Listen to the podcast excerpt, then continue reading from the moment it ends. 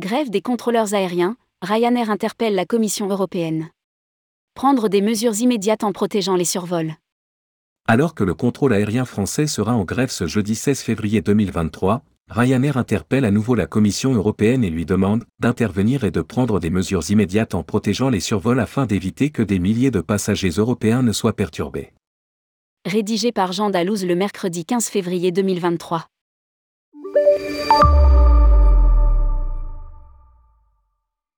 Ursula von der Leyen doit protéger les passagers européens ou démissionner. Comme à son habitude, Ryanair n'y va pas avec le dos de la cuillère pour faire passer ses messages. Dans un nouveau communiqué, la compagnie s'insurge contre le mouvement de grève annoncé jeudi 16 février 2023 par le contrôle aérien français, ATC, pour la cinquième fois cette année, presque une fois par semaine, fait remarquer Ryanair. Le transporteur à bas coût demande une fois de plus à la Commission européenne, sous la présidence d'Ursula von der Leyen d'intervenir et de prendre des mesures immédiates en protégeant les survols afin d'éviter que des milliers de passagers européens ne soient perturbés par les grèves de l'ATC français.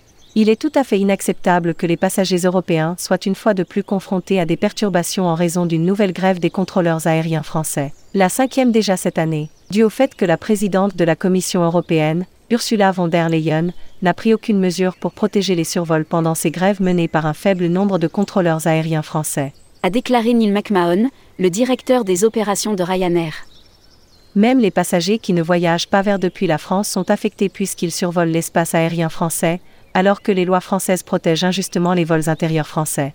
Ursula von der Leyen doit immédiatement intervenir et préserver la libre circulation des personnes en protégeant les survols de ces grèves, comme cela a été fait en Italie et en Grèce, ou se retirer et laisser la place à quelqu'un qui protégera réellement les citoyens européens des nouvelles perturbations liées aux grèves du contrôle aérien français.